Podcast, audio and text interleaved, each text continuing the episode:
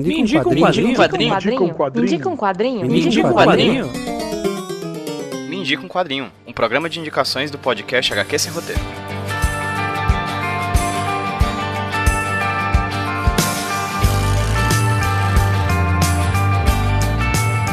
Oi pessoal, tudo bem? Aqui quem tá falando com vocês é o Pedro, trazendo para vocês mais um Me Dica um Quadrinho, podcast indicações aqui do HQ Sem Roteiro Podcast. Para você que não sabe, o HQ Sem Roteiro Podcast tem esse podcast que é um programa específico de indicações de quadrinhos, que é o Me Indica um Quadrinho. Nele a gente indica quinzenalmente alguma leitura, alguma HQ para você que quer conhecer um pouco mais sobre esse mundo ou que já conhece, mas que quer conhecer alguma coisa um pouco mais alternativa. Hoje quem vai indicar para vocês não sou eu, mas sim uma convidada muito especial que daqui a pouco eu apresento quem é ela. Mas se por acaso você quer ter mais do que um programa quinzenal de indicação, vai lá no padrim.com.br barra roteiro ou no catarse.me barra Roteiro, os links vão estar aqui no post desse podcast, e contribui pra gente, porque assim você ajuda a tornar o Me Indica um Quadrinho um podcast, na verdade, semanal. Em vez de quinzenal, a gente vai ter uma frequência semanal. Sem mais delongas, a Sara, a Sara Pontes, lá do Instagram Quadrinhos Arretados, arroba Quadrinhos Arretados, o link vai estar aqui no post também para você seguir o trabalho da, da Sara. Ela é colecionadora e ela faz um trabalho de divulgação muito bacana, com críticas muito embasadas, muito interessantes, lá no Instagram do Quadrinhos Arretados. Então, arroba Quadrinhos Arretados, vai estar o link aqui no post também, para você seguir e conhecer o trabalho da Sara. Mas hoje a Sara vem falar pra gente sobre o trabalho de outra pessoa, na verdade, dois grandes gênios do quadrinhos que lançaram um quadrinho super-herói há muito tempo atrás, que até hoje tem um tema muito importante. Então, Sara, me indica um quadrinho? Aê, moçada, tudo bem? Aqui é a Sara, responsável pela página do Quadrinhos Arretados lá no Instagram. Acho que o Pedro já deve ter falado aí para vocês.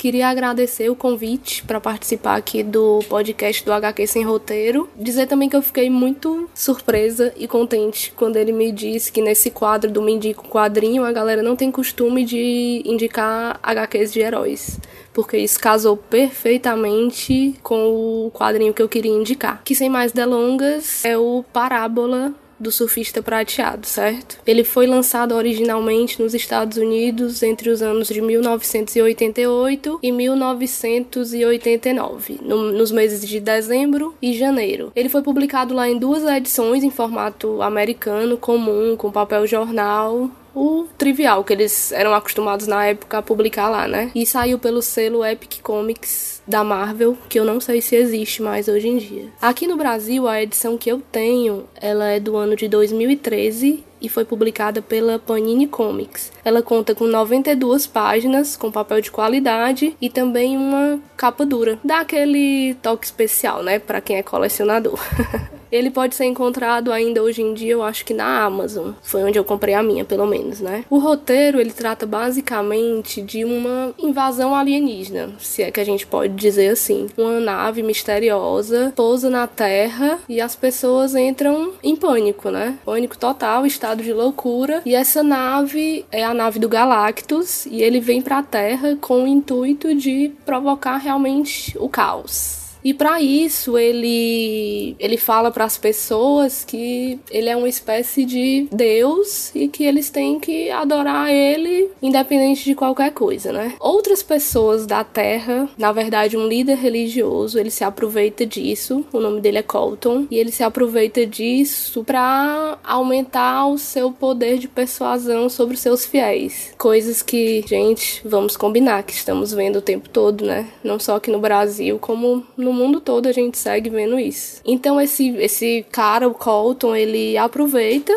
esse momento, essa chegada desse Deus que vai salvar todo mundo para poder iludir as pessoas e ganhar cada vez mais poder. E quem é o único que pode ajudar a população a se salvar dessa? Nosso querido Arauto, surfista prateado, né? Ele vem, apesar dos pesares de quem conhece o personagem, sabe que o coitado sofre, né, meu povo? É tipo assim, X-Men, luta pelos humanos e os humanos só maltratam o coitado, mas ele segue lá firme na luta, né? Então ele vem e vai tentar enfrentar esse vilão, né? O vilão Mora, assim, que tá aqui tentando destruir a Terra. Para quem acompanha a cronologia da Marvel, sabe que há um tempo atrás o Galactus ele fez uma promessa de não mexer com o planeta Terra, porque para quem não sabe, ele é um devorador de mundos. Então existe todo esse questionamento, né? Se ele tá, ele que é um deus, tá quebrando uma promessa e tudo. Além disso, essa é um HQ muito de um cunho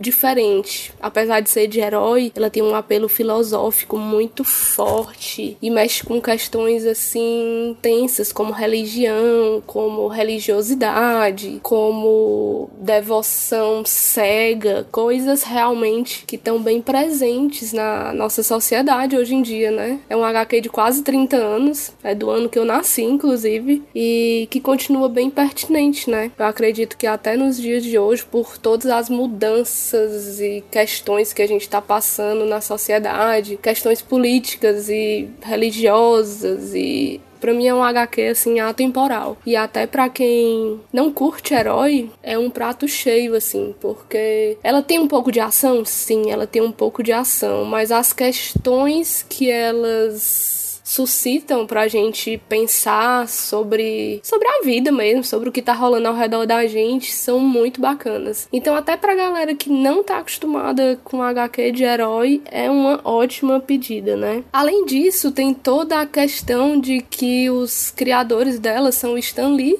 e o Moebius, né? O roteiro é do Stan Lee e os desenhos, a arte é do Moebius. Para quem não sabe, o Stan Lee é o grande pai da Marvel, a gente pode dizer assim, eu acho, né? Criador de heróis como o Homem-Aranha, o Hulk e vários outros, Quarteto Fantástico, muitos, muitos outros aí conhecidos, né, da mídia. E o Moebius é um grande artista europeu francês, se eu não me engano, né? A história por trás dessa HQ é bem bacana também, que o Stan Lee conta que ele era um grande fã do Moebius e que eles deram a ele deu a sorte de encontrar com ele numa num evento lá em, em San Diego, nos Estados Unidos. Então ele como bom fã conseguiu uma conversa com o cara lá. Enfim, eles combinaram e vamos trabalhar junto, vamos trabalhar junto e rolou, né? O Moebius mostrou o interesse dele pelo personagem do surfista prateado e foi um casamento perfeito, porque realmente é uma, uma graphic novel, né, na verdade, de, de um impacto muito grande para a indústria dos para indústria dos quadrinhos, porque são dois gênios trabalhando juntos, né? Então é uma coisa realmente para a história. A minha relação pessoal com o quadrinho é que pelo menos uma vez por ano eu tenho o hábito de ler ele, porque eu acho que ele é pertinente sempre. E a gente sempre tem que estar tá revendo e revisitando os questionamentos que ele nos propõe, sabe? Então eu faço essa, eu tenho essa regrinha aí de ler ele todos os anos. Eu tive o grande prazer de ganhar as duas edições originais que foram publicadas lá nos Estados Unidos, que uma minha melhor amiga que mora no Canadá trouxe para mim sem nem saber que era tipo meu quadrinho, um dos meus quadrinhos favoritos. Ela trouxe ele, me deu de presente e, enfim, é o meu item de ouro assim da coleção. Vão lá, procurem esse quadrinho porque é bem bom. É um herói diferente, é uma coisa, uma pegada que faz a gente pensar. Não deixa de ter a ação, mas conta também com questionamentos bacanas, uma arte, gente, uma arte que vocês vão ficar assim sem fôlego, sério. Muito incrível, cores bem legais diferentes, tons pastéis, assim, é uma coisa assim diferente realmente para você que tá acostumado com herói. Eu acho bacana e para você que não tá, que não curte muito herói também. Então é um HQ eu acho que para todo mundo, sabe? Tem até uma curiosidade, o Moebius ele fez questão de publicar, mesmo a HQ sendo um pouco diferente, ele fez questão de publicar ela nos padrões de impressão americanos, porque ele queria ter a experiência de fazer um comic americano como a galera da indústria americana estava acostumada a trabalhar. Porque na Europa é bem diferente, assim. Eles trabalhavam na época na Europa com um papel melhor, com uma paleta de cores bem mais extensa, que não era possível de ser feita no papel jornal, né? Que é como foi publicado pela primeira vez o Surfista Prateado. Então é isso. Espero que vocês tenham curtido e que vocês vão atrás dessa HQ aí pra ler, hein? Abraço.